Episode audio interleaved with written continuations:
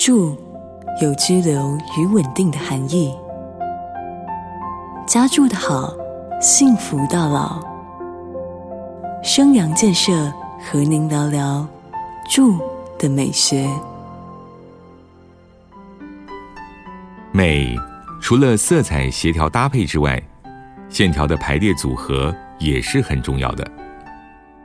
线条的排列组合直接影响了视觉上的秩序感。太过有秩序的线条，像军营阿兵哥的寝室那样，看久了会觉得乏味；而太缺乏秩序、太杂乱的线条呢？抬头看看马路上方那些牵过来拉过去的电线，或是动距太近的街廓，发现视线所能及的天空被密集排列的大楼切成碎片，那种舒展不开的感觉，真的是会让人忍不住烦躁起来。经过精心设计的线条，搭配组合有一定的秩序，能在空间里创造出美感。也因此，世界上所有伟大的建筑，像是罗马的圆形竞技场、埃及的金字塔、意大利的米兰大教堂、杜拜的哈利法塔、日本的名古屋城等等，都拥有巧夺天工的线条之美。谈到居家的线条美学，可以从三个部分来思考。第一个部分是房子的外部线条，第二个部分是房子的内部线条，第三是房子的细部线条。首先来看看房子的外部线条。外部线条包含了建筑物之外的线条，以及建筑物外观的线条。建筑物之外的线条。主要是从房子看出去的景观所交织出来的线条。在山上的房子，看出去是天空云朵的线条，也有树枝、树叶、岩石、远山的线条。在海边的房子，看出去是碧海蓝天，或大或小的浪涛，还有棕榈树迎风摇曳的线条。这些线条之间并没有很明显的秩序。却又呈现出一种自然分布的美，让人感到很舒压。而在城市里的房子呢，看出去可能是中庭花园、其他的楼房，或是街道的线条。这些房子外部的风景是简单开阔，还是复杂幽闭，都会透过视觉影响我们的心理空间。再来是建筑物外观的线条，从外观来看。整栋建筑物呈现出什么样的风格呢？阳台和窗户的线条好看吗？外墙所使用的壁砖、格栅，这些直线和横线又是怎么排列的呢？阳台金属锻造栏杆的曲线，能为刚硬的建筑线条带来平衡之美吗？线条的组合，就是所谓的构图。使用的元素越多，构图的方式就越复杂。越不容易掌握，而秩序就是追求和谐，这是美感的基本要件。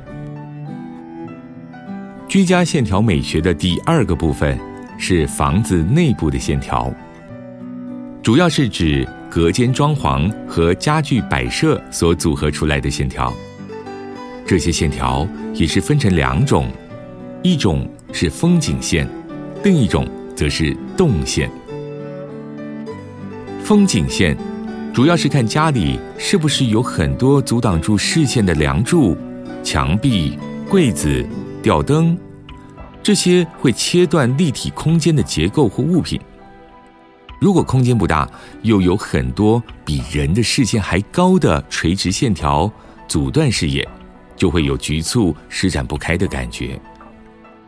移除空间里不必要的垂直线条，释放出更多腰部以上的空间。住起来就会有更开阔的心境。那么，跟立体空间相对的平面空间呢？最近美国网友在讨论一个很有趣的议题，叫做 “How do you know if you are rich？” 你要怎么知道你是不是真的很有钱呢？结果，有些人提出了一些让人会心一笑的标准，例如，其中有一个标准就是，如果你的家沙发有碰到墙壁，你就不是有钱人，有钱人的沙发都是放在房子中间的，这真是个有趣的观察。说不定沙发换个方式摆放，就能为整个空间注入新的活力。平面空间主要是看家具定位之后，地板露出来的部分是否够宽敞，人在其中活动是否够方便、够自在。极简风从二十世纪末演进到现在，很多有质感的空间设计走的都是家徒四壁风。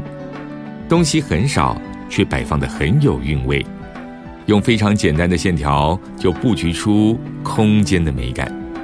这也反映了人们在物质生活足够丰盛之后，会开始想要追求精神生活。